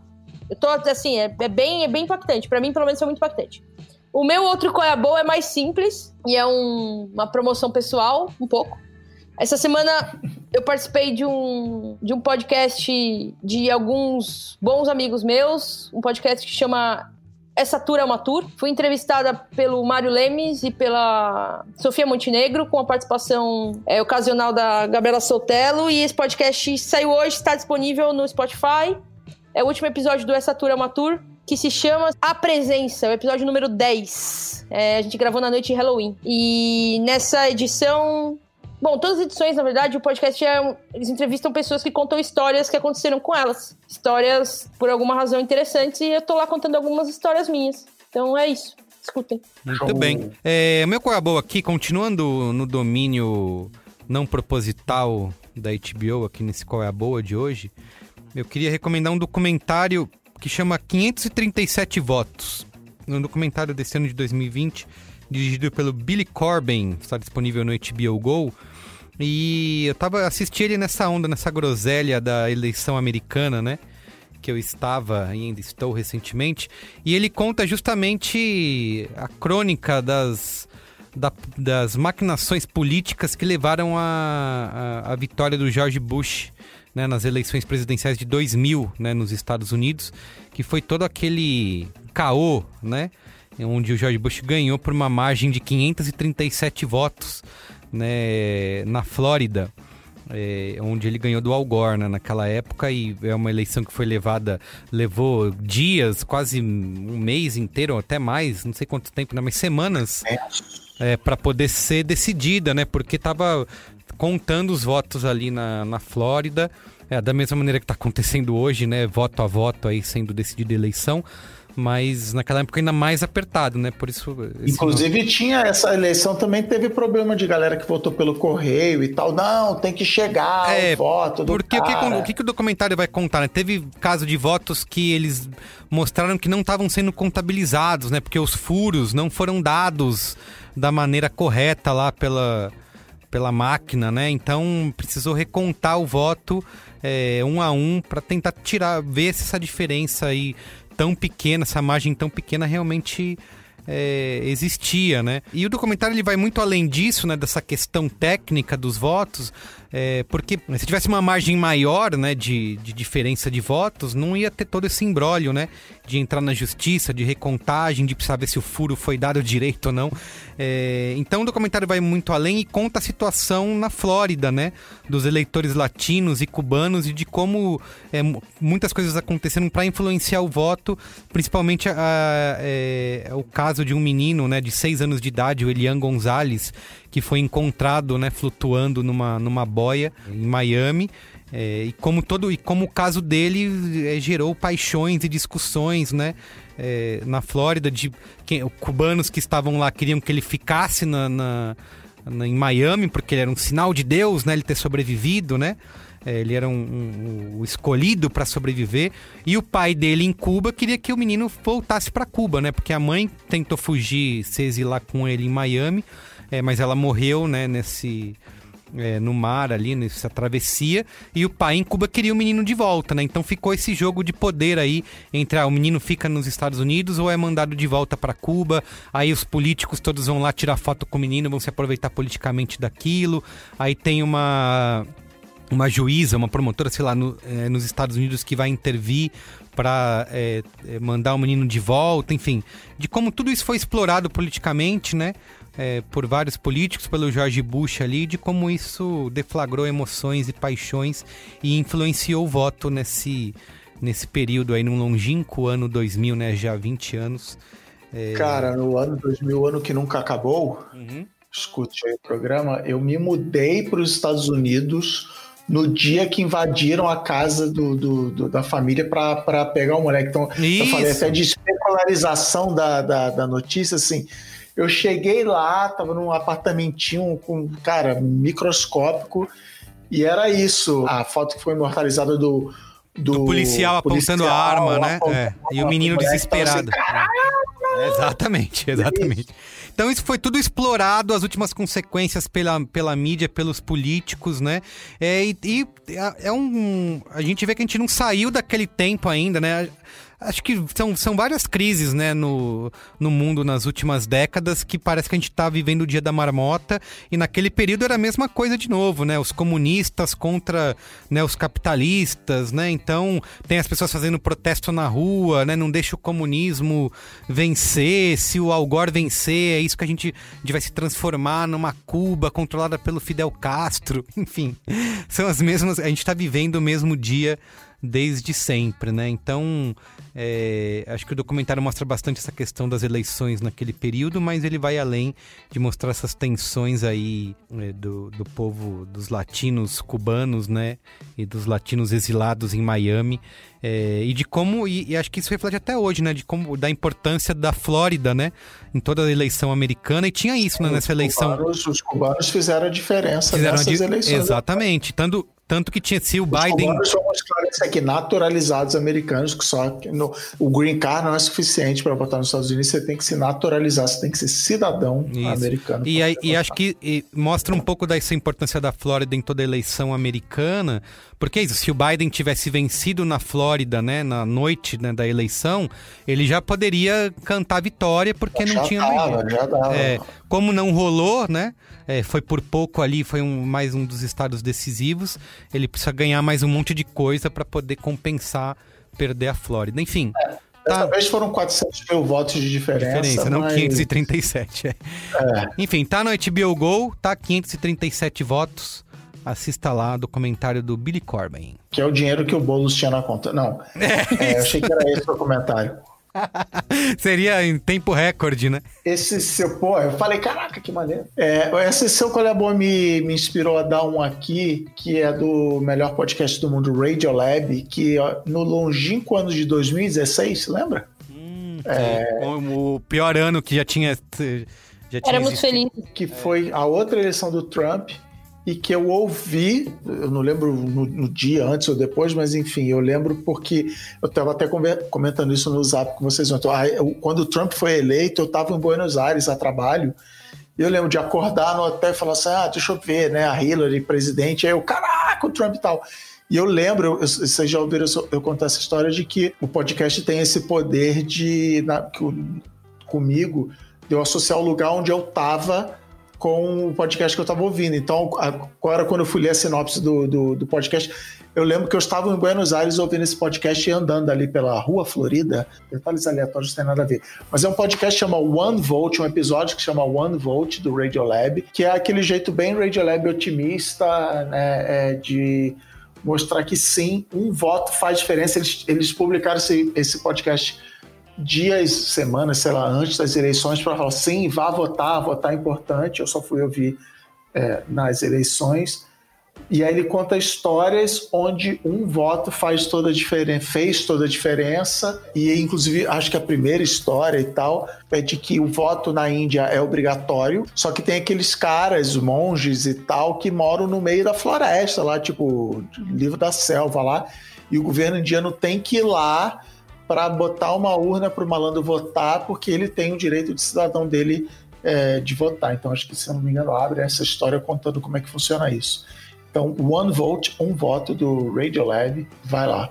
É, e E, gente- pra- Ah. Ah. Não, só para essa questão do- de todo voto importa, né? A gente tem visto isso é, bastante nesse ano, né? Nessas eleições nos Estados Unidos. Diferenças muito pequenas, né? É, você vê essa diferença. Tem um estado agora que tá apurando ainda que a diferença é de 8 mil votos, sabe? Então. Tá é, muito falei, baixa, né? A diferença 8 tá mil votos tem aqui na rua, aqui. Tem no prédio. Tem no prédio, entende? entende? Então, Sim. esse ponto aí. Vai lá. É, eu acho que, sei lá, tem que ver aí deputados e senadores e tal, mas americanos podiam aproveitar e acabar com esse negócio de colégio eleitoral, mas beleza.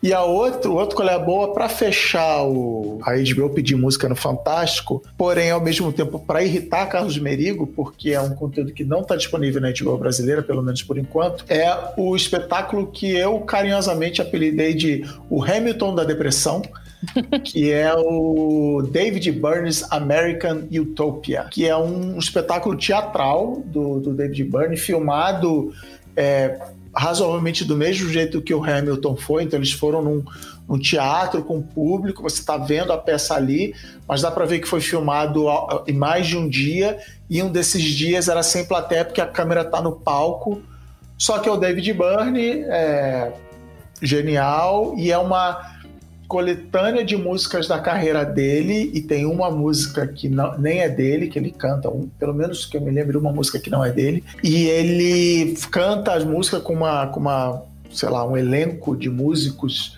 gigante e, e tudo, todos os instrumentos estão no palco com ele, com as pessoas é, dançando e se movimentando. Então, por exemplo, a bateria é dividida entre várias pessoas, tipo aquelas bandinhas universitárias americanas que o cara tem só o tarol e tal.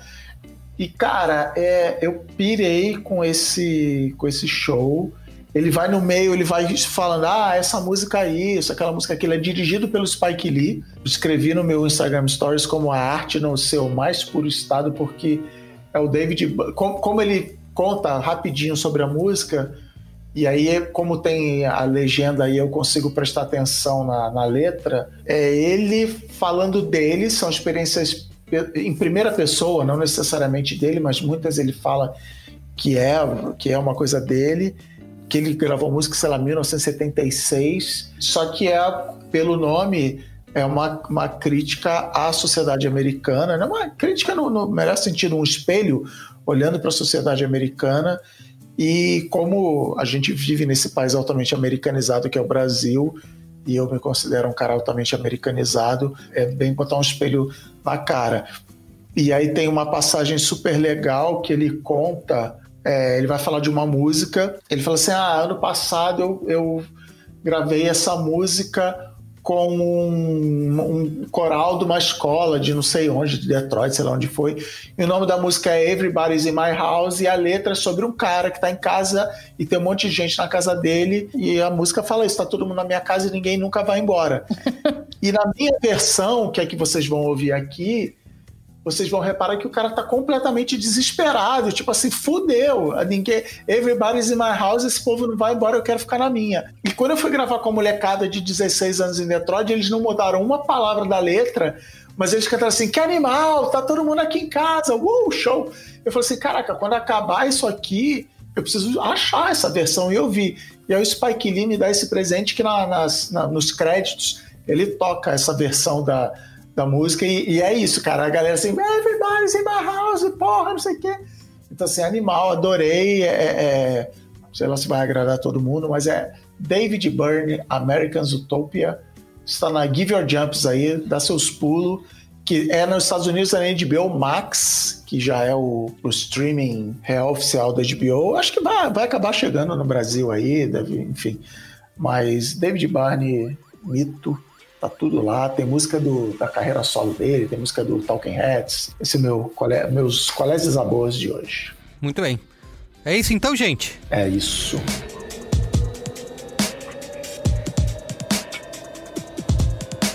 Então é isso, gente. O programa de hoje fica por aqui. O Braincast é uma produção B9, apresentado por mim, Carlos Merigo, hoje na companhia de Ana Freitas, Cris Dias e Alexandre Maron. Eu faço coordenação geral junto da Juva Lauer e Cris Bartz.